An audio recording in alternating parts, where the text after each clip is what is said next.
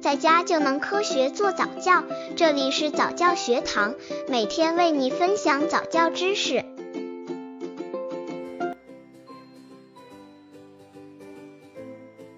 宝宝什么时候能开始上音乐课？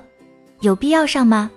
经常聆听优美的音乐，音乐中丰富而优美的旋律及节奏感，便会自然地融入宝宝右脑中，使其在日常的说话、用词、作文，甚至表情都会自然地流露出优美的节奏旋律感。因此，有选择、有计划地进行幼儿音乐教育，对宝宝成长后的气质、人际关系、情商等方面是有很大的作用的。从胎儿时期，宝宝实际上就可以接受音乐熏陶了。经历音乐熏陶的孩子，在出生时具有手指放松、听力灵敏、眼睛睁开等特征。小孩子早在三岁时就能开始正规的音乐训练了，那个时候学习音乐的大脑回路已经成熟。宝宝有必要上音乐课吗？刚接触早教的父母可能缺乏这方面知识，可以到公众号早教学堂获取在家早教课程，让宝宝在家就能科学做早教。父母缺乏的不是教育理论，而是教育方式。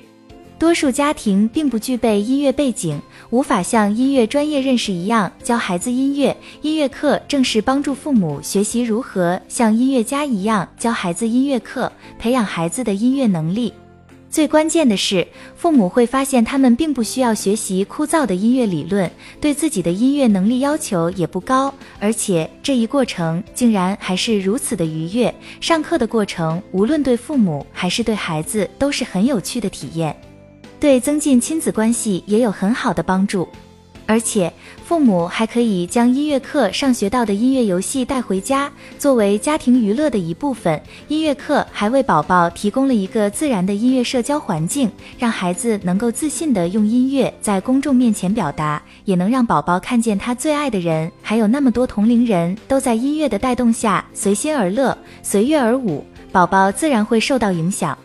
宝宝开始接触音乐课时哭闹，父母该怎么办？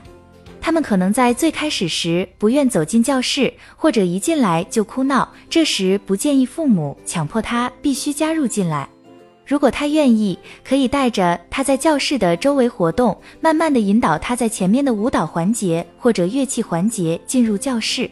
也有的孩子就喜欢在一边静静的看着别人。孩子对音乐的探索和学习是多感官的，虽然他只是在周围活动，或者只是静静的待着，但他的眼睛在看，耳朵在听。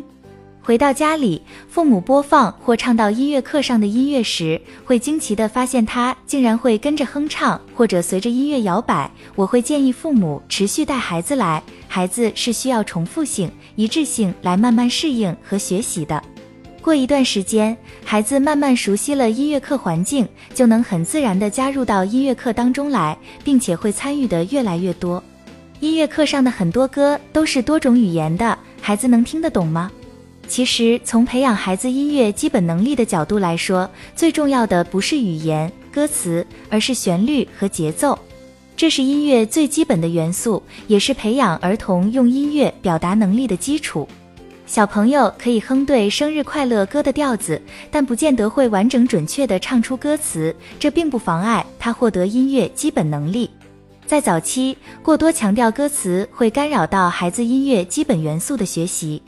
音乐课上多语言的曲目，更多是从音乐的调型和节奏型方面做的选择，其次是从多元文化方面给孩子丰富的体验。